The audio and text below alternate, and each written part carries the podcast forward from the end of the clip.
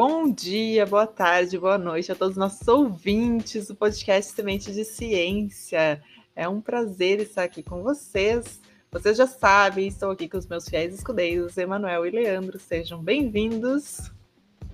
Bom dia, boa tarde, boa noite, todos meus queridos ouvintes. Prazer estar aqui com vocês. Mais um episódio da nossa segunda temporada. Bom dia, boa tarde e boa noite a todos, todas e todes. E é um prazer estar aqui mais uma vez. E estamos com uma convidada especialíssima aqui, a professora, doutora Daniela. Seja bem-vinda. Se apresenta para a galera, para gente. Olá, pessoal. Bom dia, boa tarde, boa noite. Meu nome é Daniela de Almeida Consegui. Eu sou. O doutor ainda não sou, não, tô chegando lá, hein? é, eu sou formada em Educação Física, Esporte e Lazer pela Universidade Vila Velha, que é uma universidade particular aqui do Espírito Santo. Fica em Vila Velha, né? No, em um dos municípios aqui do Espírito Santo.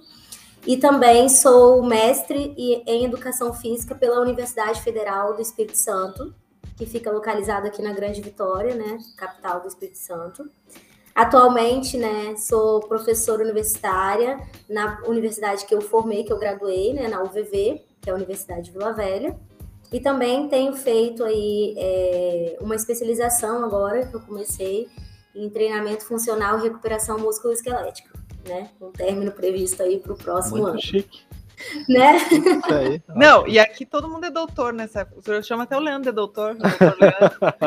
não, não é até o Leandro, né? Pô, o Leandro já tem todo. Só falta o título, né? Do- Só falta o título, né? Não, não, do olha, eu já me- fico muito feliz de estar como mestrando. Eu falei para até brinquei com a Nádia que fiz- finalmente caiu a ficha, né? Que depois das começam as aulas, a gente fica, ah, então tem que ler, tem que fazer as coisas. Isso faz parte. E Bom. sobre o nosso assunto hoje? E o nosso assunto? Exatamente. Esse assunto eu acho que é- é um queridinho do Emanuel, assim, eu vou dizer, porque eu acho que ele É, é, é, queridão. o queridão. Porque, é porque é, eu sempre comento que, na verdade, tem um. Uh, para mim, uma- dentro da pesquisa científica, uma coisa muito importante tem, para mim, é o trabalho em grupo, né? Então, é, eu, eu, eu sempre vejo assim, poxa, tu quer fazer pesquisa, tu precisa ter um grupo de pesquisa. Eu sei que tem muita gente que não tem. Tem muitas áreas que trabalham sem grupo de pesquisa, ou tem gente que tem o grupo, mas não tem nome, não tem isso exatamente registrado, mas acabam trabalhando juntos. Mas eu sou um cara que sou fã de grupos de pesquisa. E ah, até vou contar essa história, eu acho que a, a Nádia Juliano nem conhece, nem sabe a, a história. Mas a, a Dani, eu conheci ela porque o que, que aconteceu? No mestrado dela, ela estava estudando os grupos de pesquisa dentro de um estudo antropológico, ela vai comentar agora um pouco aí. E ela basicamente foi nos estudar, cara. Ela veio nos visitar para nos estudar, assim. Lógico que a gente no dia a dia depois a, a gente conviveu com ela sem pensar no que ela estava nos estudando. Mas hoje eu fico refletindo, meu Deus, é tipo um ratinho do laboratório, assim. Eu sei lá o que ela, ela Tu viveu lá, um BBB dentro né? do. BBB. tu viveu um ela escreveu lá BBB. assim, ó. Ah, aluno de doutorado Emanuel, tal dia de manhã tomou cinco xícaras de café. Não é, Emanuel, o BBB, o estudo antropológico do BBB, é, é isso que eles fazem. Ela foi lá, botou câmeras e ficou analisando assim. Ó, eles trabalham melhor de manhã, por quê? Porque eles tomam mais café. Foi, eu tenho certeza que foi isso. Mas conta um pouco, Dani, como é que foi esse teu. Qual é a ideia dele, né? Eu falo um pouco desse teu projeto aí de, do mestrado.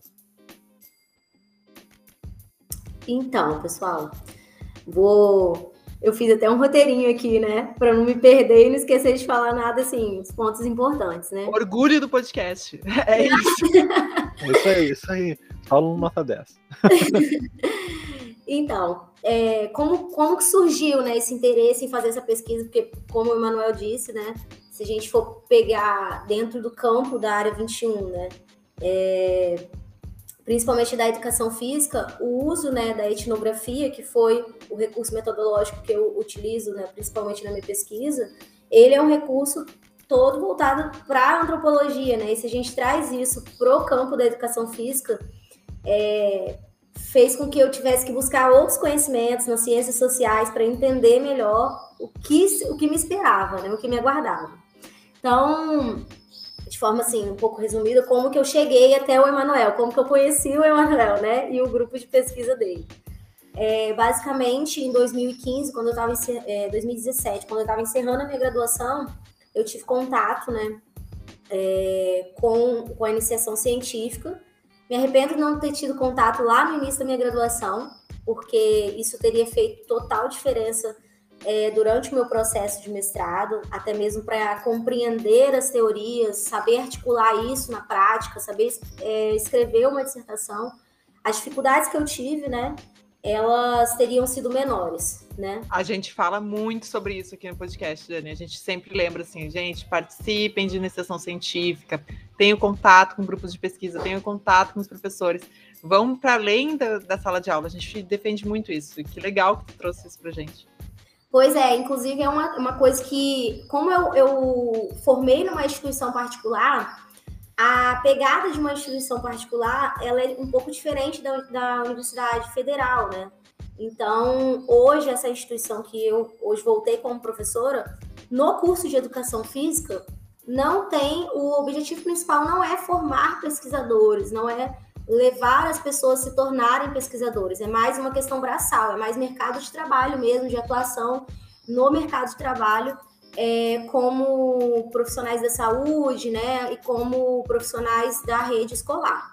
Então, o que eu posso falar para os meus alunos, que eu sei que eles têm interesse de se tornarem pesquisadores, eu sempre mostro, dou o meu exemplo de como eu fiz o passo a passo para chegar, né, ao mestrado e, e dar prosseguimento, né.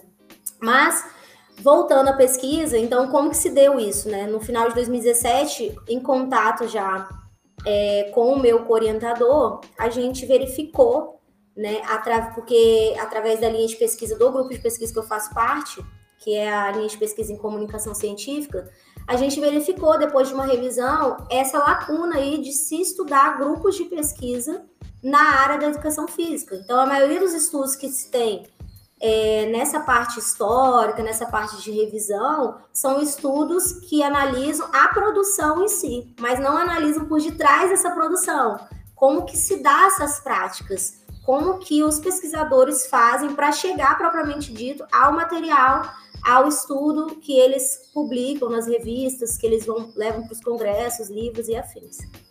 E aí a gente identificou nessa época somente um estudo de uma doutoranda é, na época, né, ela é da Universidade Federal do Rio Grande do Sul, de um grupo de pesquisa, e ela fez um estudo, e aí a gente tentou diferenciar o meu estudo do dela, né, nesse sentido, mas para entender mesmo essas práticas. E aí, meu estudo, ele teve seis etapas para eu conseguir definir os grupos de pesquisa, e essas seis etapas foi desde levantamento de, é, de revisão, até um levantamento nas bases de dados, levando em consideração o quadriênio é, 2013-2016, né? Porque a gente levou em consideração o ranqueamento, né, dos líderes de cada, de cada grupo de pesquisa dentro da área. É. E aí... Dani, deixa eu fazer um, um parênteses aqui, aproveitar que tu está falando, e que tu chegou num ponto que, na verdade, eu, uh, é curioso. É, acho que tu ia comentar exatamente isso agora, né, que tu selecionou os grupos com base no pesquisador principal, ali, o líder, né? É aqueles que tinham maior, vou botar bem entre aspas aqui, importância, mas no sentido de produção, né? Aquelas pessoas, aqueles pesquisadores talvez com maior impacto na área. Uh, quando for comentar depois, se puder comentar se isso pode ser um, um fator, inclusive, de viés, assim, porque acaba pegando grupos já bem estruturados, né? Tu acaba não vendo como é que funciona aqueles grupos com né, com pesquisadores. Ah, não, mas calma, mas aí tu tá levando em consideração que o grupo de pesquisa com bons líderes publicam mais. É isso que tu quer dizer? Isso é uma hipótese. É, não, é uma hipótese. É uma hipótese. Eu, a minha pergunta, sei. na verdade, não, não nisso, mas eu acho que uh, acho que deixa, vou deixar a Dani acabar o raciocínio dela, mas eu acho que uh, quando ela selecionou, ela pegou lá no ranking dos, dos líderes do grupos dentro da área, quais eram os, os grupos de pesquisa com o líder com maior produção, é isso, né? Exatamente. E aí, na verdade, para eu chegar nesses líderes, eu peguei, na verdade, a pontuação dos programas de pós-graduação. Então, eu considerei os grupos de pesquisa que estavam alocados em programas com notas superior a 5. Por que, que eu não peguei 4 para baixo? Porque o meu programa de pós-graduação é nota 4.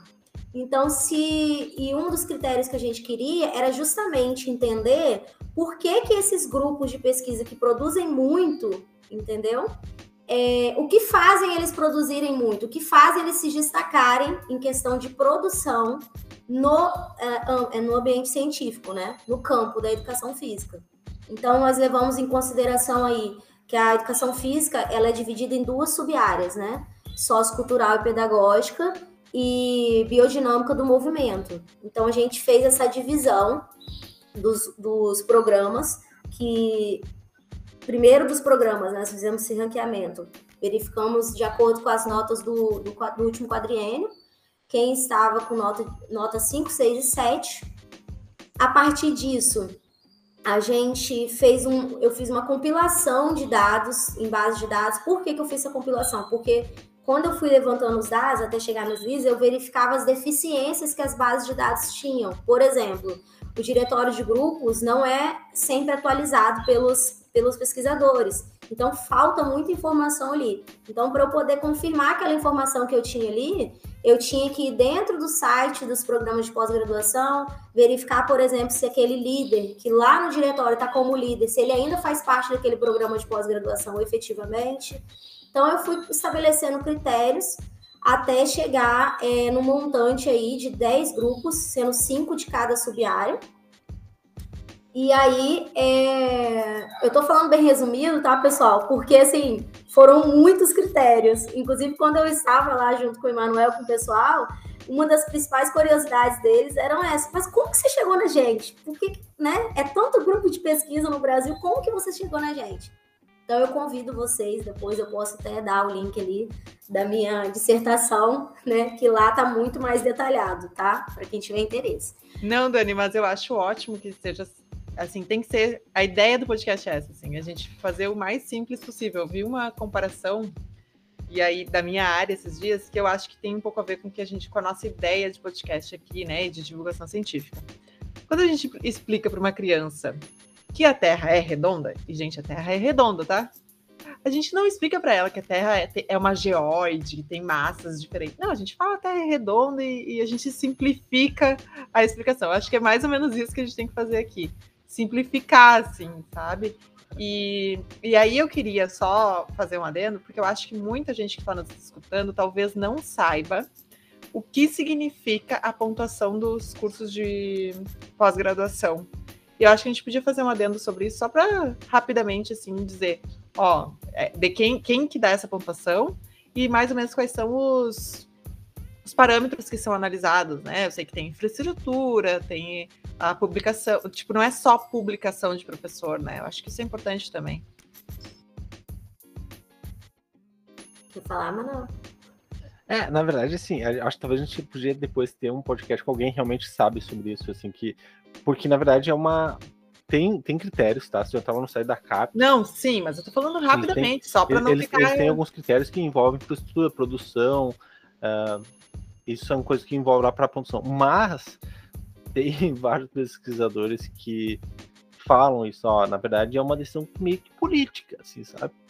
É, mas eu não quero entrar nesse ponto aqui, né? Vamos dizer que é só os critérios, mas tem uma decisão política. Basicamente é. assim, ó. Ah, por exemplo, uh, sei lá, São Paulo, por exemplo, na área 21 precisa ter um programa nota 7. Qual vai ser? Ah, pega esse aqui da USP, sei lá, tá? Eu tô chutando aqui a USP por, porque é uma faculdade finalmente. Mas eles pegam assim, ah, tem que ter alguém, pô, não tem como assim não vai ter um programa 7 na área da educação física em São Paulo, que é o principal. Então, tem os critérios, mas também tem uma decisão política aí dentro do. Uh, que é uma reunião lá com os coordenadores. Vamos, vamos primeiro manter isso simples dos critérios. Eu, eu só queria lembrar, é, na verdade, a minha colocação foi mais para dizer assim: ó, não é só o professor publicar, né, o, o seu grupo de pesquisa ser muito bom e publicar muito pra, pro, nesse critério que eu tô falando, né, Dani? Tipo, o programa precisa ter uma infraestrutura, a universidade tem, tem coisa da universidade também, tem uma questão de internacionalização muito uhum. importante. Então, é só para isso, assim, para as pessoas entenderem que não, não é só o professor, sabe? Tem uma estrutura por trás dele que faz aquele programa ser bom e depende também dos seus colegas, né? Isso também não é só. Enfim, era só uma colocação. Não, inclusive, na minha dissertação, eu deixo isso muito claro, assim. é, que os meus critérios de chegar até esses grupos foi levando em consideração essa classificação que eles levam, né, em função desses critérios que a CAPES, né, estipula para que eles se tornem aí programas bem avaliados, né? Então eu faço esse adendo lá na minha dissertação justamente para as pessoas entenderem que o meu objetivo, já que porque senão as pessoas poderiam perguntar assim, poxa, mas se ela quer analisar as práticas, por que, que ela leva em consideração só a produção? Mas na verdade não é isso, né? É, eu quero entender o porquê que eles se destacam enquanto é, maiores produtores de conhecimento, né? E saber o cenário por detrás disso, né? E aí, voltando, né, ao que eu estava dizendo, assim, dando continuidade, é, a partir disso, né, depois que eu é, consegui chegar aí no montante de cinco grupos de pesquisa para cada subárea, eu comecei o envio dos convites, né? Então, eu enviei um, um convite formal, né, por e-mail, fiz ligações, e aí o primeiro colocado, né, do, da área da biodinâmica, o professor me respondeu disse que naquele momento ele não poderia me, me receber porque eles estavam passando por um período no grupo é, que eles estavam numa pesquisa e essa pesquisa estava demandando muito deles e eles não iam poder me dar a atenção que, que precisaria para aquele momento e afins. Aí eu fui, tentei um segundo grupo. Esse segundo grupo eu não obtive sucesso no contato, é, não me responderam. Eu tentei por várias vezes, por telefone, por e-mail, mas não me responderam. E na terceira colocação estava o grupo de Emanuel, na área da biodinâmica, que prontamente, né, o professor. É, eu não vou Grupo citar... do Felipe, não é? Ah. Não, não, não, não. O grupo do professor ah. Marco Vaz. Isso. Não citar, mas eu cito aqui, meu. Não, não tem que citar, tem que citar. Não é o meu grupo, na verdade, o grupo do seu Marco, né? Ele que é, é que é né? importante. Né? Vou dizer que o Emanuel aí. É, eu era o cabeção dos três ali. Não. Tudo bem que na época o Emanuel mandava, assim, praticamente lá em Ele tem essa cara de líder aí. Isso. E aí eu cheguei, um dos grupos foi o grupo do professor é, Marco Aurélio Vaz, que prontamente me respondeu. Na época ele estava no Canadá ainda. E, e aí ele disse: Não, pode vir, o que, que você precisa? Eu já vou contactar todo mundo. Acho que ele já foi preparando todo mundo, vai chegar uma coisa aí, vai ficar investigando vocês. e uma coisa que eu vou ressaltar muito importante, assim, que era o meu maior medo. Porque dentro da educação física, eu acredito que não só dentro da educação física, mas em qualquer outra área de conhecimento, existe uma resistência muito grande das, dos pesquisadores da área da biodinâmica do movimento com pesquisadores que vêm da área sociocultural pedagógica. E essa resistência é por questões políticas, por questões não só políticas, mas por questões de, como é que eu posso dizer, é, da falta de entendimento mesmo do que que você produz. E, e, várias vezes me questionaram isso, sabe, durante o meu período investigatório. Mas, mas qual a importância disso para a área? Por que, que você por que que está fazendo isso, sabe?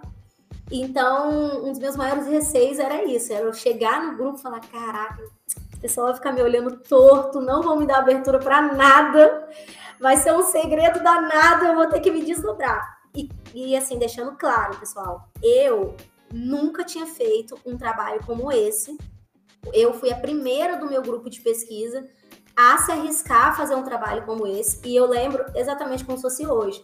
No dia que eu fui participar do processo seletivo para entrar no mestrado, a banca, durante a arguição do projeto, chegou para mim e falou bem assim: um rapaz, um professor da banca, você é no mínimo ousado em tentar fazer uma pesquisa dessa para alguém que não teve iniciação científica, que está vindo de uma universidade cujo objetivo é totalmente diferente para a carreira profissional e esse trabalho deveria ser feito no doutorado, porque é um trabalho que demanda muito tempo, porque é uma metodologia que demanda tempo. Então, você, no mínimo, ousada. Se você vai conseguir, eu não sei.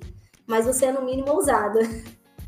E quando eu embarquei no avião, eu, vim eu fui para o sul pensando nisso. Falei, meu Deus, por que, que eu fui inventar de ser ousada? Que legal. Não, Dani, esse teu relato é muito legal. Eu tenho que fazer uma colocação assim aqui, porque a gente teve o Francis, que é sociólogo, e ele faz justamente pesquisa de campo, e mesmo nas áreas uh, que se espera a pesquisa de campo, que se espera esse. Que se espera essa troca, ele sofre preconceito. Ele falou um pouco sobre isso, né? Que é difícil, assim, entrar nos lugares e, e e convencer as pessoas de ser legal. Isso é bacana. Escutem o podcast Francis, gente, porque foi muito bacana. E aí é muito uh, relacionado com isso que tu está falando, assim, desse. Porque tem a questão do medo do pesquisador e tem a questão do, realmente da pessoa querer se abrir, né? Da pessoa querer. De quem tá do outro lado, peraí, o que, que é essa louca? Afinal de contas, uh, é o Big Brother, né? É. Não, chegou lá dela e falou, pô, será que a gente agora na, na nossa salinha que tá. Eu, Cláudio, lá, eu meu colega do doutorado lá. A gente tá lá, pô, será que a gente tem que ajeitar a postura aqui, alguma coisa, né? Daqui a pouco, se ela tá tirando foto, a gente vai ficar. É, tinha, tem que cuidar das piadas, tem que cuidar tudo, pô, né? Não sabe, tá sendo estudado agora, cara. Ó, eu vou pegar agora um comentário, que eu já quase não falei, vou, vou falar para polemizar, para meter o, a, a, palheiro pegar fogo. Uh, Dani, tu tava falando, eu peguei assim uma palavra X que me lembrou uma piada que me contaram na aula ontem. Vou resgatar o negócio da, que eu vi na aula ontem. É, pra que, que se faz pesquisa?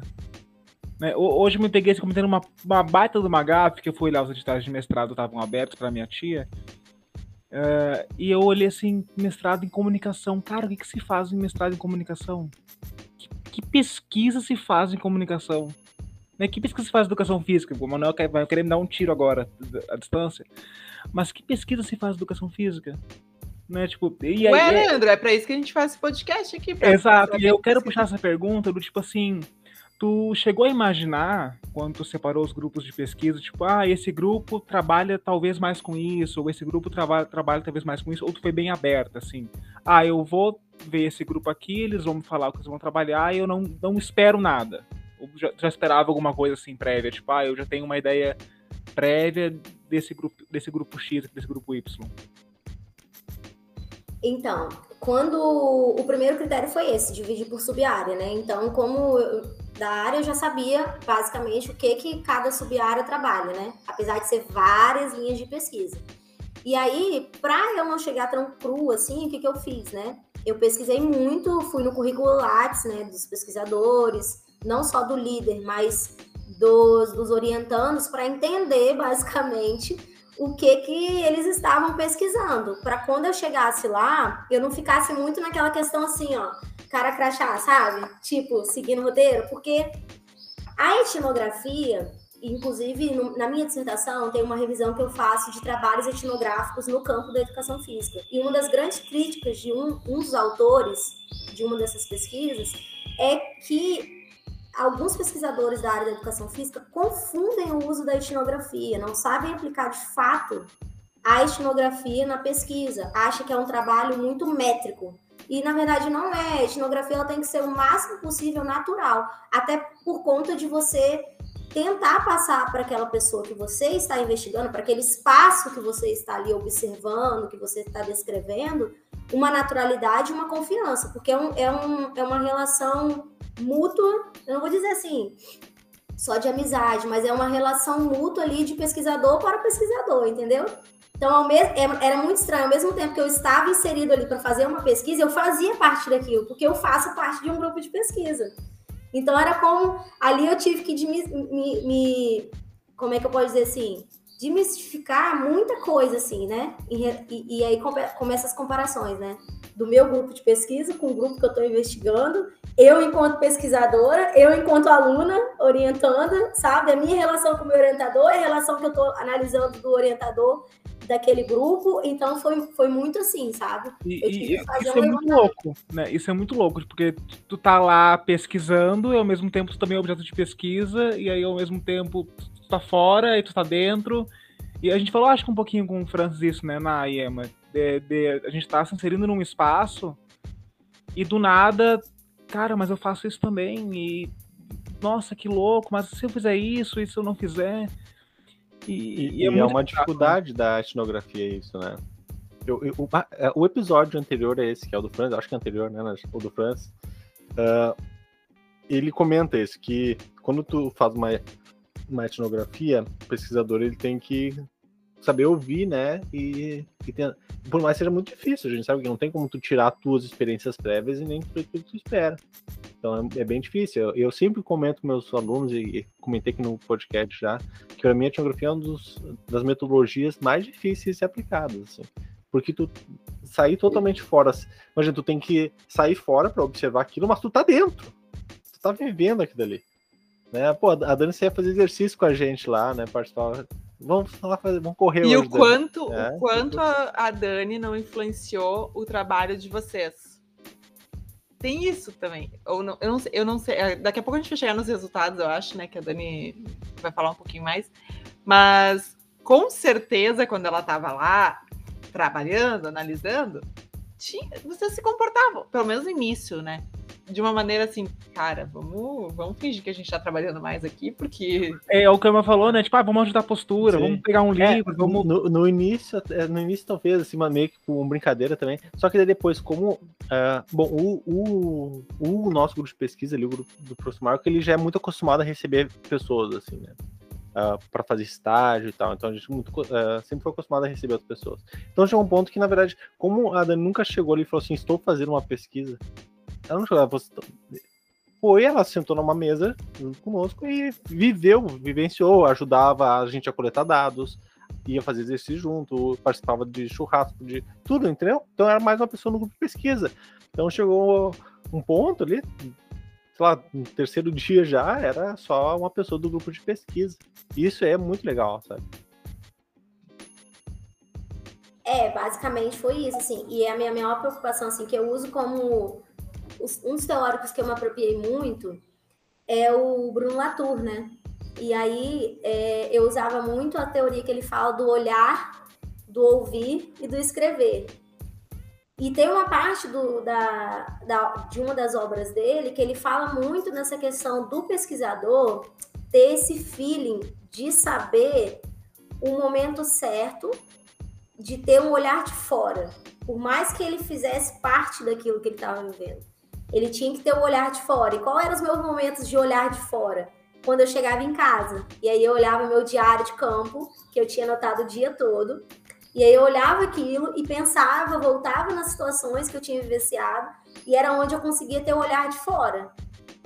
Porque quando eu estava ali inserido junto com todo mundo, era como se eu fosse parte daquele grupo ali, se eu já fizesse parte daquele grupo há anos, se eu já pesquisasse o que eles estivessem pesquisando, por mais que muitas vezes eu não entendia nada, e aí eu ia lá e perguntava, tá, mas o que, que significa isso aqui? Eu perguntava no computador, mas isso, que não sei o que e tal, pra saber, né? E conseguir extrair e conseguir analisar. Que o mais difícil da, da etnografia também é isso, assim, é você conseguir interpretar o que você observou, o que você, né, o que você ouviu, o que você escreveu e dialogar isso com os autores, né? Ainda mais para mim, né, que estava meramente no mestrado, primeira pesquisa, mete a louca, vão viajar seis meses, vão pesquisar fora. Eu amei isso, eu amei. Eu tenho uma amiga que, minha colega de grupo de pesquisa, que é a Cibele. E a Cibele meteu a louca no mestrado também, guria. Eu digo assim, tu é louca, guria. Ela, ela é gestora ambiental, mas ela foi para a área da antropologia também. Ela foi fazer pesquisa com os agricultores familiares no mestrado. Ela foi morar praticamente ah, em- Bagé, no interior, assim, ah, e visitava as casas. Ela almoçava com os agricultores. É louca, tipo, tu veio para um grupo de pesquisa, ela foi para um agricultor, assim, sem nunca ter vivido no campo. Então, eu acho o pessoal da. Por isso que eu digo que eu acho que o pessoal da sociologia, que, que acaba. Eu falo sociologia, mas não é o curso, tá? É o pessoal que vai, antropólogo, assim, se metendo a conversar com as pessoas, fazer entrevista, são tudo louco tudo louco, eu prefiro trabalhar aqui no meu computadorzinho, ver de longe. Ai, não, mas é tão legal. É, é tão É legal. ótimo quando tu não tem que analisar o dado. A Sibeli voltava com umas entrevistas. Ela fazia entrevista, não sei. Tu fez entrevista, Dani? Eu fiz ao todo foram mil e poucas páginas de transcrições. Olha aí, olha aí se não sou louco. Ela tinha não sei quantas. Ai, amiga, transcreve pra mim uma. Uma era 30 páginas. Que nunca mais eu transcrevi. Eu acho que eu fiz uma pra ela e nunca mais. O meu ao todo deu mais ou menos umas quase é, 27 horas de entrevista. E aí, transcrevendo isso, um pouco eu transcrevi, outros eu terceirizei, paguei para transcrever. porque eu não ia dar conta. Era muita coisa para transcrever. E eu até passei pro, pro Emanuel, né? O, o sistema, o né? O software, né? É, tem um software para isso. E só que demanda muito tempo, né? Você fica ali, chega uma hora que você não tá aguentando mais, fala, meu Deus. então eu fiz isso, assim, um pouco eu. eu é horrível, eu te entendo. É. Eu acho péssimo. Eu ia fazer uma viagem agora muito louca e sair muito do roteiro, então eu não vou fazer, tá? Pra não brigarem comigo depois. Mas, então, assim, ao invés de fazer a viagem, fazer uma pergunta. Dani, assim, falou para nós aí da é, da pesquisa etnográfica. Eu imagino muito um antropólogo indo para uma tribo indígena, ficando lá anos estudando o pessoal. Eu, mas eu queria assim, muito saber, na tua experiência enquanto educadora física, enquanto pesquisadora de mestrado, assim, como tu falou, primeira viagem, fazer uma baita, uma pesquisa gigante, viajar e ficar não sei quanto tempo fora. Qual foi o teu maior desafio nessa pesquisa? Tipo assim, de falar assim, cara, agora realmente é o ponto em que eu preciso me reinventar e, e preciso disso para ontem. Foi uma coisa mais difícil, assim, tipo, pá, isso foi difícil. Então, eu tive dois momentos muito difíceis, né? É, que vai fugir até um pouco assim. Foi uma coisa que aconteceu extra academia, né? Então, o meu primeiro momento mais difícil foi eu, eu chegar aí, porque o, o sul do pro sudeste é um choque cultural muito grande. Então, o meu, o meu primeiro desafio, assim, que quando eu pisei, primeiro eu fui para Florianópolis, então, só voltando um pouquinho. Os dois grupos que analisei, um era da, da Universidade Federal de Santa Catarina e outro é, da Universidade Federal do Rio Grande do Sul. Isso foi muito bom, casou muito, porque quando o de Florianópolis aceitou, o grupo de, de Porto Alegre, e eu vou definir, assim, eu vou falar o nome que, que eu usei, tá? Assim, eu uso o nome, meus nomes é Orion e Avantim, tá? Que eu utilizo para denominar os grupos de pesquisa. E aí, quando ambos aceitaram, que eu, com a proximidade de região, isso facilitou muito a minha vida. Falei, nossa, depois é só descer, né? E depois só vou embora, subo. Então, porque era uma das minhas preocupações, porque se o primeiro grupo tivesse aceitado, era São Paulo. E depois eu ia ter que vir descer para o sul, financeiramente falando, e só deixando, gente, eu só tinha R$ 1.500 da bolsa para fazer isso tudo. É, eu não tive financiamento fora isso. Isso é os então, bastidores, né, cara? Os bastidores que não, bastidores. Que não ah, isso, isso a Globo não mostra. Não isso mostra. não mostra. Outra coisa, eu fui pro sul, eu não tinha nem lugar para morar. Eu defini o lugar para morar em uma semana. Mas eu cheguei aí pelo Airbnb, fiquei uma noite torcendo para a moça do Airbnb me alugar os próximos três meses e eu não tinha lugar para morar. Fui pro grupo de pesquisa de manhã, voltei de noite desesperada. Onde que eu vou hoje com as minhas malas? Será que eu vou ter Eu lembro dessa história que falou depois. Foi muito louco isso. Mas, é... voltando, então, o meu prim primeiro desafio, assim, que eu considero... Foram três desafios. O primeiro foi essa questão cultural, porque a gente aqui no Sudeste é, culturalmente, a gente tem uma visão, a gente é ensinado assim, a ter essa visão do Sul, que o Sul, o pessoal é, é egocêntrico, que eles são mais frios, que ah, eles. Amiga, eu vou, que, eu vou, ter que, te cortar, porque eu enfrento isso aqui em Goiânia. Aqui falam a mesma coisa. Pois é. falam a mesma coisa.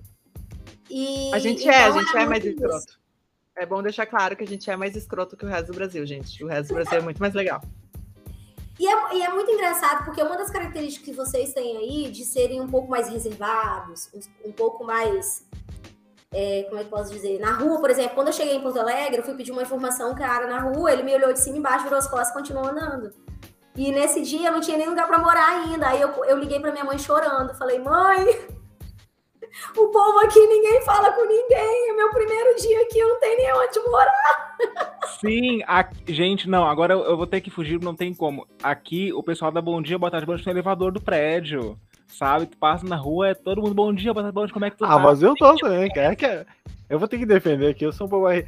É que talvez você pegou a pessoa errada, porque eu, eu não bom dia, boa tarde, boa noite toda hora. Então, tô... mas a gente, eu, eu, eu dou também, porque o nosso avô era muito assim. Mas eu, eu, às vezes, eu me assusto que eu saio na rua, às vezes. Eu saio pra passear com cachorro de manhã cedo. De manhã cedo, as pessoas têm que ser simpáticas com os outros, porque a vida já tá uma merda de manhã cedo. Ninguém quer estar de manhã cedo na rua. Então eu saio, ai, bom dia, gente, tudo bem?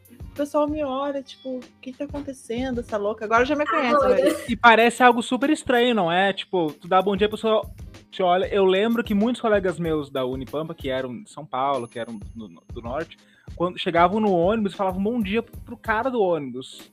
Eles olhavam de cima a baixo. A pessoa bem esse comportamento de cima a baixo, seguir viagem. Sabe? É, é, é muito escroto. É, no meu caso, sim, foi esse primeiro, assim. E aí, isso depois passou. Quando eu cheguei em ambos os grupos, eu, eu não sei se, gente, se foi sorte ou que era pra ser mesmo, sabe? Eu, te, eu descaracterizei tudo aquilo que haviam me falado do Sul, das pessoas do Sul, porque eu fui muito bem recebida em ambos os grupos, sabe? Então, o meu maior medo era esse, era não ser bem recebida, era. E eu sou o tipo de pessoa que eu falo muito. Então eu converso muito, eu gosto de conversar, eu gosto de. Eu sou muito animada para essas coisas, para conversar, para bater papo, para saber as coisas, para conhecer os lugares. Então eu tinha muito esse medo. Então, quando eu, quando eu, eu fui muito bem recebida em ambos os grupos. Então, eu não posso dizer que, que quem me recebeu os grupos, o pessoal foi mal educado. Não, nunca, jamais posso falar Não, isso. mas é que, é que é essa, essa coisa de não. de ser mais frio, mas isso é só antes de conhecer. Depois a gente quer todo mundo fazer churrasco junto, vamos pro, pro sabe? A gente é, é isso. Uma é, roda de mate. É. O mate, o mate é uma característica, falando de características do sul, que une muita gente, porque tu pode chegar em qualquer roda, tu, agora não, pandemia, né? Pelo amor de Deus.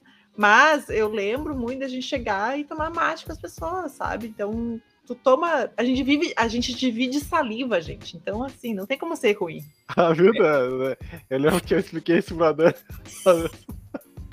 O sul é um povo que tu chega na praça, tem uma rodinha tomando mate, e do nada tu tá tomando junto, tu nem conhece nem o conhece. dono, tu não sabe por onde aquela porra passou. Dani, chimarrão é tipo, tipo carnaval, entendeu?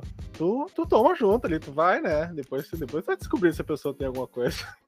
Não, eu nunca vou esquecer, gente. Assim, e olha que eu sou do sul, eu, eu, tenho, eu já tinha esse costume. Mas uma vez eu tava numa palestra e acho que eu tava assim, a três fileirinhas é, abaixo da roda, tava tomando mate. Do nada o mate tava em mim. Eu nem conhecia o dono do, do chimarrão. Eu tava três cadeiras abaixo, assim, mas eu ganhei o mate e ele seguiu a roda. Acho que ele foi até lá embaixo, inclusive. Mas foi. É isso, é isso, entendeu? Mas tá, desculpa, agora, agora tu pode falar a tua segunda, o teu segundo desafio. Não, assim, mas só essa questão do mate. Eu realmente perguntei, Manuela, porque isso para mim era muito estranho, né? Dividir o mate. Aí eu perguntei, mas Manuela, qual o critério que vocês utilizam para dividir o mate? Aí ele falou assim: é basicamente você olhar pra pessoa. Eu não esqueço disso, Manuel. É basicamente você olhar pra pessoa e falar assim: eu beijaria na boca dessa pessoa. É isso. Porque se tu tá ali. Como assim? Se, tu, se tu tá em dúvida já beijar, tu não, já não vai dividir o mate. Então, no fundo ali, é tipo carnaval, cara. Tu vai ali, vai trocando mata. E não é difícil. E daí a Dani entendeu, né, Dani? Eu acho que agora os ouvintes vão pensar. Aquele, aquela pessoa me deu um mate, tá dando em cima de mim. Tá, tá flertando comigo. Vai ficar é, assim, não tanto assim, né? Mas existe uma possibilidade. E, e, uma coisa assim, mas isso, essa questão da, da, frieza assim, de você, isso é muito parecido aqui com o Espírito Santo. Nós, capixabas, somos conhecidos como um pessoal desconfiado.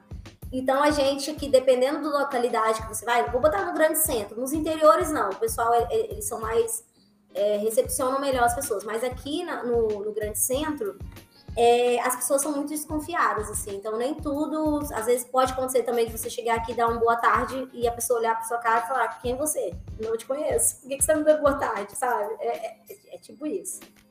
A pessoa acessa o arquivo pessoal dela na memória, da onde que eu conheço a pessoa, porque eu tenho que conhecer, se ela tá me dando bom dia, alguma coisa tá acontecendo. Exatamente. E aí, o meu segundo desafio foi quando eu voltei de viagem, porque eu fiquei seis meses completamente imersa, eu não voltei nem um período para casa. Foram três meses de pesquisa em cada grupo. E quando eu chego, eu já chego qualificando. Então, eu cheguei em uma semana, foi muito louco. Eu cheguei numa sexta-feira, é, meio-dia. No sábado, eu viajei 5 horas da manhã, porque eu tinha um congresso para ir da área, lá em Natal. Então eu saí do sul, fui direto para o Rio Grande do Norte, sabe? Fui pro calor. Fiquei uma semana nesse congresso. Voltei no domingo, na terça eu qualifiquei. E aí, quando eu qualifico, eu imprimo. Eu imprimi aquela página assim das entrevistas. Gente, deu um livro desse tamanho assim, de entrevista.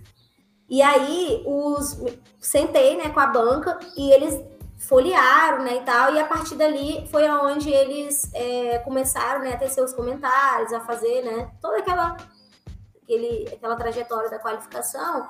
Quando terminou a qualificação, eu estava tão cansada mentalmente de ouvir eles falarem que eu falei, meu Deus, para que que eu fui entrar nisso? Como que eu vou analisar isso tudo? Eu tô lascada. E eu tinha seis meses para isso, porque eu ia defender em março. E aí o que que acontece? Um, dois meses antes de eu. Em março vem a pandemia, né? Sim, é... eu ia perguntar se era isso, foi antes ou pós, ou foi na época da pandemia, então. Teu... Pois é. Aí veio a pandemia. Eu defendi e eu tinha que produzir meus artigos, né? Que é, que é a tradição, né? Que é o, é o fluxo, né? Colocar é, para a sociedade, né, dar essa prestação de contas, né, para quem me para o meu programa de pós-graduação, para financiar, para quem me, me financiou, né, e para os meus professores, orientadores, enfim, para a sociedade, que é o ritual, né. E aí nessa pandemia eu tive muitos problemas de saúde, é, que eu vinha descobrir na terapia, inclusive eu comentei com o Emanuel, né, há uns dias atrás, há uns tempos atrás que eu vinha descobrir na pandemia que esse problema meu de saúde já vinha sendo desenvolvido bem antes de eu entrar na pós-graduação, mais ou menos um ano antes de eu entrar na pós-graduação, que foi a depressão. Então, para mim foi muito difícil e eu hoje assim, eu tô colhendo o que as escolhas que eu fiz por conta desse tratamento, chegou um período que eu tive que parar. Então, hoje, se você me perguntar, Dani, quantos artigos você tem publicado da sua dissertação, do seu processo de pós-graduação? Não tenho nenhum ainda, porque eu precisei, chegou um ponto que eu precisei, ou você para, ou você vai adoecer mais ainda. E foi onde, quando eu defendo, foi, é, é, se você eleger, foi meu maior desafio nesse processo todo.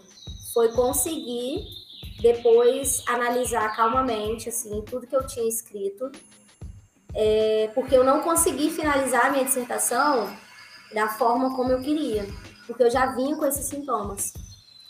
Então, hoje a minha dissertação não está da forma como eu queria, e isso vai estar nos meus artigos, que é onde eu vou conseguir. Mas não só por causa dessa situação que eu vivi. No dia da minha defesa, os meus orientadores, assim, quem estava na banca, deixou muito claro que a nossa dissertação, a nossa tese nunca vai estar pronta. Ela nunca vai estar 100%, sabe? E é um processo de análise. O tipo de trabalho que eu fiz não é um trabalho que você, em seis meses, você consegue é, teorizar tudo, você consegue analisar tudo e escrever tudo. Não cabe só para uma dissertação. São coisas que você leva para os artigos, que você, com calma, você vai fazendo as análises. E eu, foi muito assim, né? Dois anos de mestrado é muito pouco. Eu falo que o mestrado talvez seja mais difícil do que o doutorado, porque o doutorado você tem quatro anos para ir dissolvendo. O mestrado, dependendo do aluno, por exemplo, pegando a minha característica, que não tinha tido iniciação científica, que saí da graduação, eu passei no processo seletivo do mestrado na graduação ainda. Então, eu saio da graduação, já entro no, no mestrado, já venho aquele monte de é. informação para eu entender o que é pesquisa, para eu entender o que é fazer uma etnografia. Eu tive que ir lá nas ciências sociais, fazer disciplinas, sabe? Então, assim, o mais difícil para mim hoje foi conseguir entender que eu estava doente, entender o meu tempo e não me comparar tanto aos outros, assim, porque eu via os meus amigos do mestrado subindo, subindo, subindo, subindo e eu aqui. Então, entender Dani, isso foi muito difícil para mim. Dani, é, assim, primeiro, muito obrigado por compartilhar isso com a gente. Eu acho que deve ser muito difícil, né? Uh, a gente fica aqui brincando e, e tudo mais, mas a, eu, eu sei que o processo de eu, eu concordo contigo, o processo do mestrado ele é muito mais intenso, ele é muito mais desafiador do que o processo do doutorado. E para a maioria das pessoas que eu converso, isso acontece, porque ele é muito rápido e tu precisa se tornar pesquisador muito rápido. Tu não, né? A, quem faz iniciação científica tem esse processo um pouco mais lento, mas a verdade é que da iniciação científica para o mestrado também muda muita coisa. Porque é um momento que tu precisa ganhar uma liberdade no mestrado, né? Precisa, é tu por ti. Na iniciação científica, tu sente que tem alguém ali te acompanhando. Tem sempre, né? Alguém que tu pode correr atrás. o mestrado é muito desafiador. Assim. Então, muito obrigada por compartilhar. Eu acho que é, é muito bom para os nossos ouvintes e para nós mesmos perceber que uh, que é isso, é, é, cada um tem o seu tempo, né? E isso é para a vida e isso é dentro da pesquisa também. A gente não precisa uh, ser o, o, o, o top 5 de pesquisadores que vai publicar, porque isso é um, uma característica, né? O, o, o, pesquisador que publica 20 artigos por, por ano é uma característica dele ser assim, ser produtivo e ser produtivo nesse, nessa área. E tem pesquisas que levam mais tempo, que demandam mais tempo. Uh, tem pesquisas que, que a gente vai ficar um ano escrevendo um artigo e tá tudo bem, sabe? Eu acho que essa história do produtivismo que inseriram na nossa cabeça. E é que aí está muito ligado às notas da CAPES, está muito ligado à questão de bolsa, está muito ligado a isso. Uh, isso eu queria. É, é, eu acho que é também meu papel aqui no, no Semana de Ciência quebrar isso. Porque isso não é ciência. Assim, não é só isso, ciência. Isso é uma parte da ciência. Fazer a publicação dos seus artigos é uma parte olha toda a vivência que tu teve antes, olha tu, todo o trabalho que tu desenvolveu de pesquisadora, uh, tudo que tu influenciou em outras pesquisas, porque né, tu, tu participou de tantas outras pesquisas, seja observando, seja conversando, tu participou, fez a tua parte. Então, parabéns pelo trabalho e muito obrigada por compartilhar com a gente. E, e, saiba que tá tudo bem. Eu acho que é isso, assim. Eu também queria agradecer, Dani, porque assim, acho que na ouvindo deve achar, nossa, foi programado, o Leandro fez aquela pergunta só pra vir a história, parar, peripuru. Não foi, gente, na moral, me pegou até de supetão, porque eu, eu sou filho de mãe solo, né, minha mãe, minha mãe é, trabalhava e estudava enquanto me criava, e minha mãe enfrentou depressão também nesse meio tempo. Então eu acompanhei a jornada dela e, assim, deixar bem claro para os ouvintes, né? Não é uma jornada de conto de fadas. Não é um filme da Disney, não é um filme da HBO, não é uma série da Netflix. Né? É algo real, é algo sério, é algo muito sério. Né? Então, primeiro, muito obrigado. Segundo, parabéns, porque mestranda. Meu, ó, eu, estou, eu estou no mestrado agora, eu tô, já estou morrendo de medo da qualificação. Tô. Recém comecei, eu já descobri ontem que daqui a um ano mais ou menos eu tenho que qualificar. Um ano e pouquinho. Mas é que o Leandro, ele, eu já falei isso mais de uma vez, né? Ele, eu sou emocionado, sou emocionado. É, é uma pessoa assim, é um drama, é um drama, tudo, tudo vira drama. Inclusive, Nádia, tu sabe que eu vou te chamar, né, perto da qualificação, eu vou estar te chamando desesperado, vou falar, Nádia, pelo amor de Deus, me ajuda. É normal. E assim, eu achei muito legal, Dani, a... porque eu não sei se eu tá certo nisso, né? O Ema talvez me corrija mais, porque é uma área de metodologia eu ainda não, não peguei muito. Mas tu foi até para um pouco longe da tua área nessa metodologia, né? Tipo, tu quase entrou na antropologia, tu, tu quase fez uma pesquisa de antropóloga. Não foi bem isso. Né? Tu, tu, viveu seis meses lá num, num, num, local diferente, num reino diferente do teu, né? E com certeza pegou muita coisa de lá e levou muita coisa também. E isso é muito difícil. Ah, eu acho que quem já fez pesquisa de campo, quem já foi para campo fazer até coleta, sabe o quanto é desafiador fazer uma coisa dessa. É uma coisa muito louca. É, é muito, é, é muito. Foi, foi uma experiência muito assim bacana. Não me arrependo. Hoje eu não me arrependo assim de ter Gente, se tiver um barulho de passarinho, fica em casa. Tem quatro passarinhos, tá? Eu tô eles... adorando esse. Eu tô achando o máximo. É. e eles cantam muito. Mas é, só, só para finalizar essa, fase, essa fala nossa, né, para a gente depois, se vocês quiserem prosseguir, mas é muito desafiador mesmo. Sim, hoje eu não me arrependo de ter feito esse tipo de pesquisa. Sim, eu precisei ir, por exemplo, é, num período que você tem que cumprir os créditos, né? Eu, no primeiro ano, eu peguei, no primeiro semestre, eu peguei cinco disciplinas, assim, para fazer e duas delas eram nas ciências sociais. Pensa bem, eu chegando lá nas ciências sociais, 90% da turma era das ciências sociais, então tinha pessoas que estudavam sobre gastronomia, faziam relação, tinha gente que estudava sobre é, questões é, LGBTQI+, a mais, né?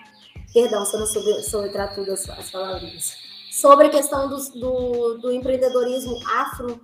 Então, assim, aí chega eu lá, a doida, eu quero investigar lá na educação física. E aí os orientantes olhavam para mim assim, tá, mas o que, que você vai fazer lá? O que, que você quer saber e tal, sabe? Para eu explicar também era muito difícil, para eu entender o diálogo deles, os textos, sabe, da antropologia, para você entender, é uma viagem, assim, e eu me amarrava, assim, primeiro porque eu gosto de história, segundo porque eram questões que eu tinha preconceitos que eu falava, nossa, mas não é nada disso, cara. Eles estão em outro nível, assim, de, de, de de conhecimento, de debate que eu nunca vi na vida. Então foi, foi muito vantajoso, assim, eu ter ido lá. Sim, meu Deus. Gente, eu, eu, eu preciso três cadeiras. Eu tô em três cadeiras, eu tô com medo. Ela falou que tá, entrou em cinco. Eu, eu tô fazendo três matérias. Três. Eu, queria eu tive que fazer, porque não ia dar tempo, entendeu? Por conta da minha pesquisa, que eu já sabia. Por causa da viagem. Fora. Exatamente. Eu tinha que absorver tudo que eu pudesse absorver para entender o que é etnografia e fazer isso. E só fazer um adendo que eu acabei não fazendo, para vocês entenderem, o que predomina na minha pesquisa é a, a, a etnografia, mas quando eu venho para análise de redes de, de colaboração de ambos os grupos, eu entro também na cienciometria, que, que faz parte também, que é uma metodologia da comunicação científica, que é a linha de pesquisa que eu faço parte hoje no grupo de pesquisa. Então, só para entender, a cienciometria, ela é, caracteriza como estudo das, ciências, né? Então, a, o objetivo do, do, meu estudo foi justamente caminhar entre essas lógicas, né, que operam as práticas científicas de ambas as subáreas, né, da subárea sociocultural pedagógica e da subárea biodinâmica do movimento, e estabelecer esse diálogo, né, entre essas ferramentas da bibliometria e da etnografia. Então, para eu chegar, por exemplo, nos grafos que tem na minha dissertação, as pessoas às vezes olham assim e ah, caramba, como é que ela construiu isso daí? Eu tive também que ir um pouco ali para a cienciometria para entender um pouco dessa análise bibliométrica, né, para trazer para minha dissertação.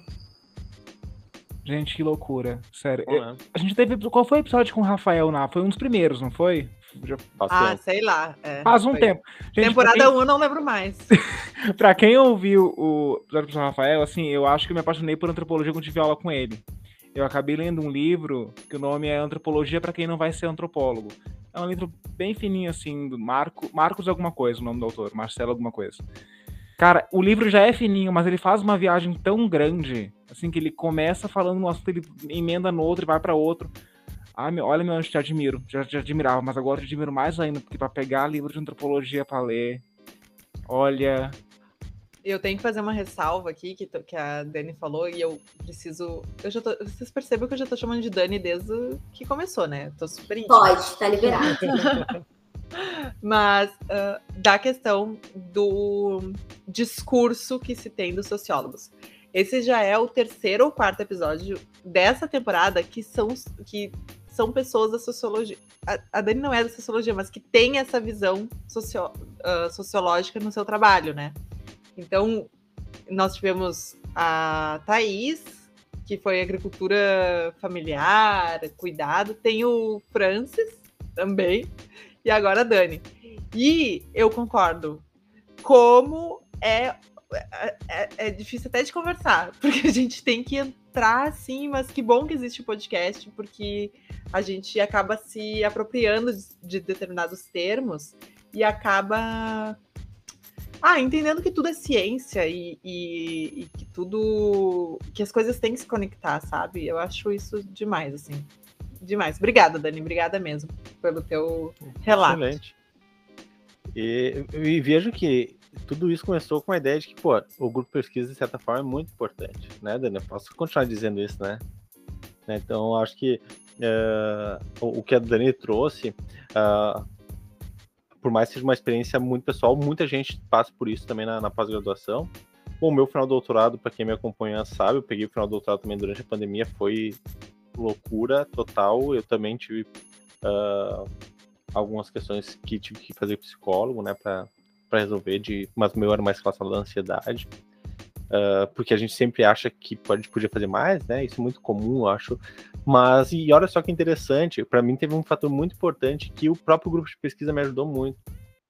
Uh, em alguns momentos, nunca vou esquecer, então, uma vez, eu acho que eu contei essa história pra Dani, não, não lembro agora, porque foi naquela época ali, que eu tava louco assim, uma vez eu falei, pô, cara, eu tô pensando em desistir disso aqui, assim, não, tá... E o pessoal do grupo falou assim, não, mas, pô, calma, que isso é assim, porque a gente sempre tem aqueles momentos que, que todo mundo tem que lidar, né, e, e faz parte, e o grupo de pesquisa, dentro das suas práticas, ele tem essa importância também porque os alunos se auxiliam muito, eles se ajudam muito, a gente se abraça junto, a gente faz muito network.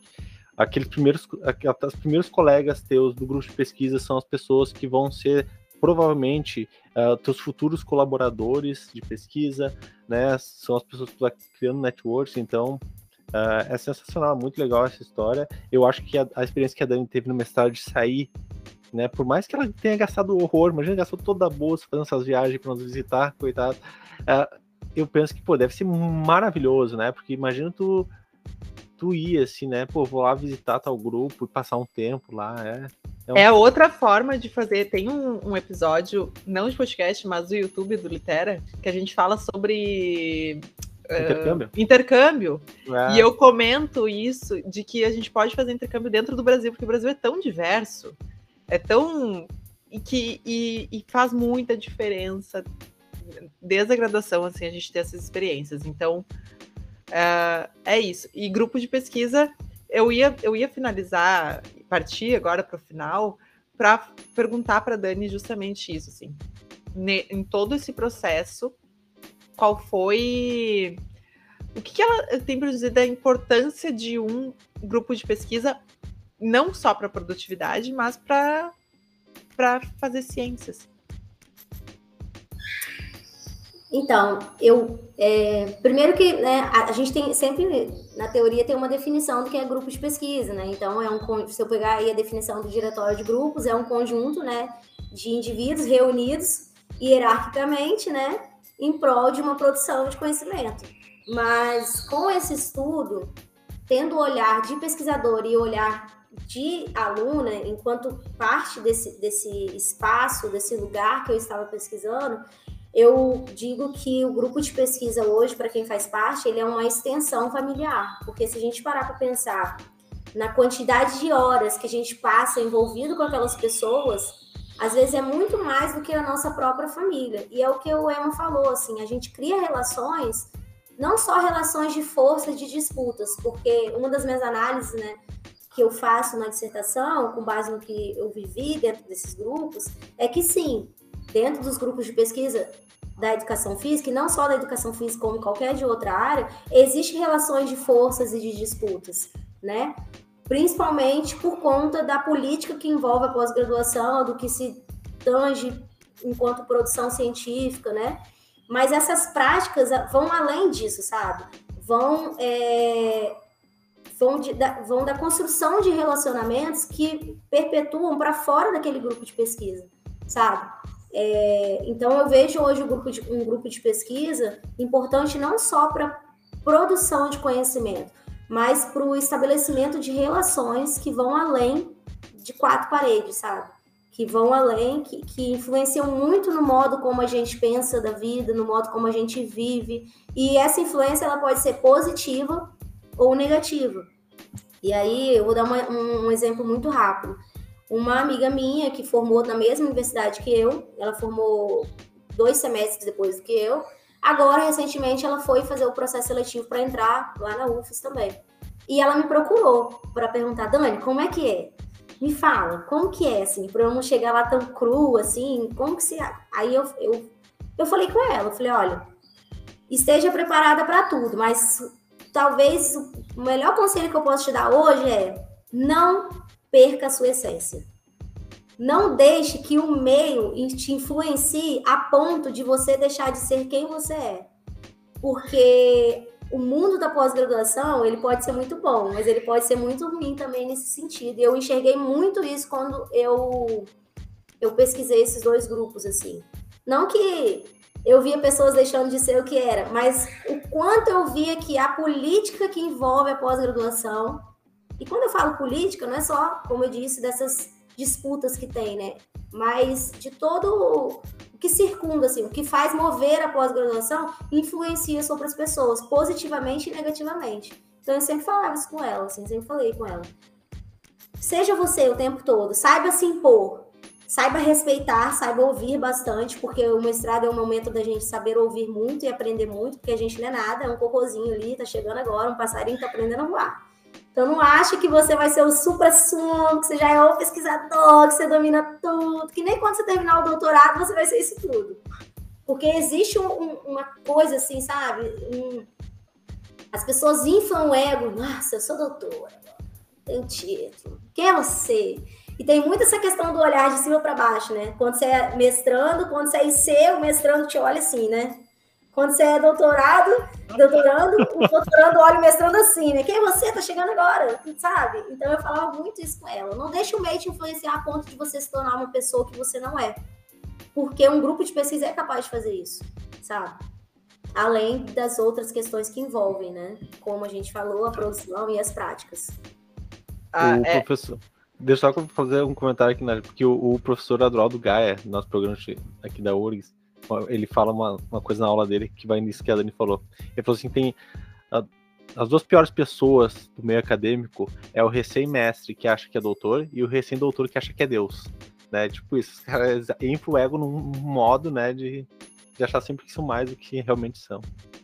Eu, queria, eu só ia complementar a fala da Dani e dizer que a amiga dela provavelmente escuta o nosso podcast e ela fez o que a gente manda fazer, galera. Procurem as pessoas que já estão Exatamente. lá dentro do programa. É, era só esse adendo que eu ia fazer. Não, Mas olha, eu...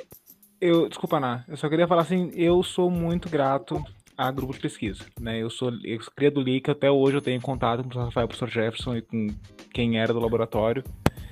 Então, olha, realmente, galera que está ouvindo, procurem. Procurem, Isso. porque. E não é só para pesquisa, porque realmente ajuda. Do tipo assim, tu tá muito mal, não tava conseguindo fazer nada. A pessoa vai lá e fala, cara, vamos respirar, vamos ali fora, tomar um sol, vamos trocar uma ideia, vamos. Sabe, é muito legal. E, outro adendo, que quem nos ouviu há mais tempo sabe que eu sempre falei, né, que eu sou meio bem engatinhando com, com esses dois aqui, porque os dois são doutores maravilhosos, eu tô só, como, como falou a Dani, né, a, batendo sozinha. Não, a gente tá te olhando do terceiro, do terceiro Sim, andar, vocês estão aqui em cima, eu tô olhando pra cima, aqui vocês estão só, ai, nossa, o que, que ele tá fazendo ali, ó, tá querendo aprender a andar, o bichinho, coisa mais bonitinha, coisa mais linda. É quase. A sensação é bem essa, a gente tá. São escrotos na realidade. Brincadeira, sacanagem. Brincadeira. É isso. Gente, é...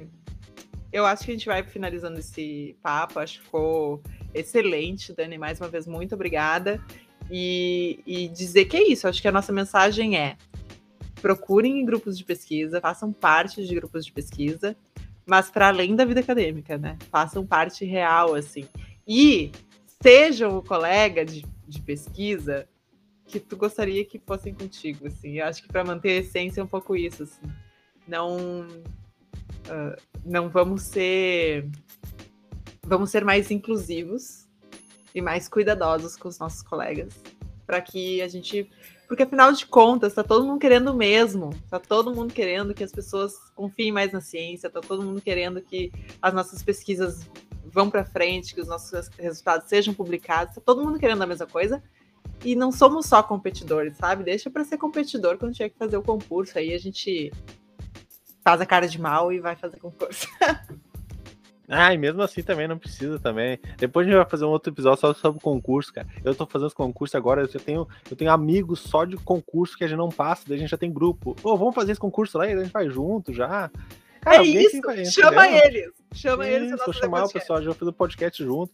Que a gente vai, tipo, uh, quando tiver no concurso, é, vou fazer esse comentário, tá todo mundo assim, primeiro tá todo mundo meio longe, ah, são concorrentes, que na verdade não é concorrente, cara, todo mundo tá aí, perrengue aí pra conseguir uma vaga, quem ganhar aí, parabéns, e vamos pro próximo junto lá, vamos dividir, que é mais barato dividir aqui a conta, do que a gente ficar achando que todo mundo... Vamos ficar aqui... no mesmo Airbnb. É, isso aí, vamos dividir, então, uh, se a gente sair do, do pedestal, é mais fácil. Bom, é isso aí, Dani, tua mensagem final aí. Muito obrigado. Fique vontade para deixar tua mensagem aí para a gente finalizar esse episódio.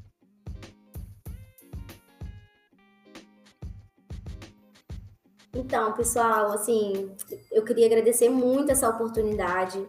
É, por incrível que pareça, é, um dos meus maiores receios, assim, quando eu terminei a minha pesquisa, era justamente porque por mais que a gente escreva no nosso, na nossa dissertação, na nossa tese, qual a importância do nosso estudo, eu não sei vocês assim, mas eu sempre me fiz a pergunta assim, gente, quando acabar, quando as pessoas me perguntarem, tá, mas qual a importância do seu do, do que você pesquisou para você, sabe?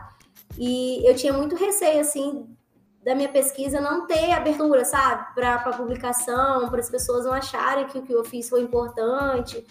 Não que as pessoas tenham que achar que é importante, porque eu acho que o que eu vivi, o que eu coloquei ali, é, atendeu assim às minhas expectativas e eu tenho ciência assim do, do esforço que eu fiz, né? A gente também não pode, porque o pesquisador às vezes ele tem essa mania de é, de colocar defeito em tudo quanto é pesquisa dele, né? Como se, se aquilo não tivesse valor nenhum. Então, estar aqui hoje é um momento muito feliz para mim, porque é um, é um momento que eu esperava muito, assim. É um momento que eu esperava que um dia eu pudesse falar para as pessoas o quão importante foi essa experiência na pós-graduação para mim. E não só enquanto pesquisadora, mas enquanto mulher, enquanto pessoa, enquanto ser humano, quanto isso mudou a minha vida, sabe? quanto esses seis meses marcaram a minha vida nessas culturas que eu vivenciei, nas pessoas que eu, que eu, que eu conheci. Emanuel é prova disso, né? Tinha horas lá que a gente eu desconectava um pouco assim, Dani pesquisadora, e a gente conversava sobre coisas aleatórias da vida, sabe? Então, as amizades que eu fiz nesse tempo todo que eu passei fora são amizades que eu levo para a vida, são pessoas que eu convido para vir na minha casa, para vir no Espírito Santo, então vocês também, ó. Nájila, Leandro, Emma já convidei, podem vir passar uma temporada aqui no Espírito Santo. Eu vou, hein? Eu vou no convite. É verdade, a Nájila vai. O pior de a Nájila então... vai. Assim, Ainda mais que ela não conhece o Espírito Santo ainda. Vem é, mesmo. Emma, tem que conhecer seu. Quer conhecer. Tem que conhecer seu filhote. Aqui. É, a minha meta de vida é conhecer um lugar novo por ano. Mas para isso acontecer, eu preciso. Eu, eu não gosto só de conhecer o lugar, sabe? Eu tenho que conhecer as pessoas do lugar, tenho que viver aquele. Para mim tem que ser mais do que só visitar. Então, o Espírito Santo vai entrar na minha lista agora que eu tenho onde ir. Ótimo.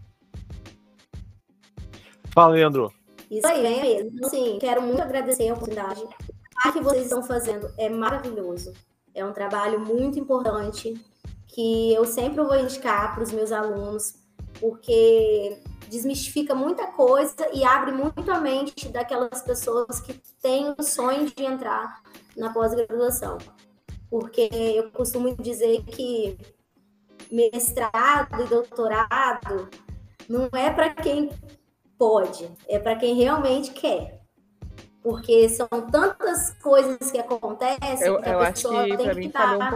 É, não digo 100% preparada, porque ela também precisa viver aquilo e adquirir sabedoria no processo. Estão me ouvindo? Sim, a gente está te ouvindo, sim. Falei um pouquinho, mas acho que a gente pegou a mensagem. É. É, tá. Eu, eu, eu tava pensando se era o meu, porque a minha internet ultimamente não tá ajudando. Entendeu? É, agora, agora, agora eu acho que tá falhando, Dani. Mas é isso, gente. Quem tá ouvindo esse podcast, que tem vontade de entrar na pós-graduação. Bom, ah, gente, eu acho que. É, tá com delay. Ela é nos é ouve com delay e aí Bom, eu acho que era isso. Não vamos, não vamos nos aprofundar, porque senão nós vamos perder esse, esse gancho. Uh, Dani, normalmente, para finalizar, a gente indica um livro, tá? Então, tu fica à vontade se tu tiver um livro aí para indicar. O Leandro vai. Qualquer, qualquer livro. livro. É, pode ser um que tu esteja lendo, pode ser. Não precisa ser da área, enfim, qualquer livro. Leandro, vai começar indicando um hoje? Vou, vou, vou começar indicando um. Uh, primeiro, agradecer, né, Dani pela presença, foi muito legal ela aqui. E eu vou indicar um livro inspirado né, na história dela, né? Vou indicar um que me ajudou muito na pesquisa e é uma viagem louca, porque o, o autor começa na ciência, vai para física, depois ele vai para biologia, vai para psicologia, vai para antropologia, volta para química, que é a Teia da Vida do Capra, do Fritjof Capra. Vou deixar essa indicação para vocês. Ema, quer indicar o teu hoje? Quero. Uh, hoje eu vou indicar um livro que é um lançamento da Intrínseca, que eu li uh, semana passada, assim, eu li em dois, três dias, ele que é muito bom, que se chama O Sanatório, é um thriller de suspense sensacional. Dani, tu tem algum para nos indicar aí? Tá nos ouvindo? Eu acho que perdemos a conexão da Dani, ou não? É, estão me ouvindo, bem? Sim. Então, é, eu tenho sim, que é um livro que me ajudou muito também durante a minha pesquisa. Eu comecei a ler ele antes mesmo de, de começar a minha pesquisa efetivamente, para entender justamente essa questão de como atuar com a etnografia, né? Como fazer esse tipo de, de pesquisa. Que o nome é Corpo e Alma, Notas Etnográficas de um Aprendiz de Boxe. Ele é muito bacana, ele fala sobre um sociólogo que se inseriu, né, é, no mundo do, do boxe, no Brooklyn, nos Estados Unidos, e pesquisou aquele ambiente, pesquisou como que se davam as relações ali é, sociais. É muito bacana. Nossa. E ele virou um boxeador no final. Que surpreendente esse livro, gostei, gostei dessa indicação. Obrigada, Dani. Eu vou indicar um também que eu ganhei de Natal do meu irmão, do Emanuel, gente. Que é. Então é bom. Então deve ser bom. É bom, é bom, é ótimo. Que são extraordinárias mulheres que revolucionaram o Brasil. Eu já tinha, já conhecia essa coleção aí das extraordinárias, mas esse do Brasil eu tô, eu leio um por dia junto com o Benjamin e eu adoro assim. Então, indico a todos vocês que tem um pouco a ver com isso, né, da gente revolucionar o Brasil aí e revolucionar o mundo com a ciência e que sejamos mulheres, porque são as mulheres que vão fazer a revolução, né? Desculpa os homens aí, mas serão as mulheres. Concordo, concordo. É, é apenas a verdade, é apenas a verdade. É isso, gente. Muito obrigada por ouvir até aqui. Uh, deixe seu like pra gente, nos sigam nas redes sociais e Tchau!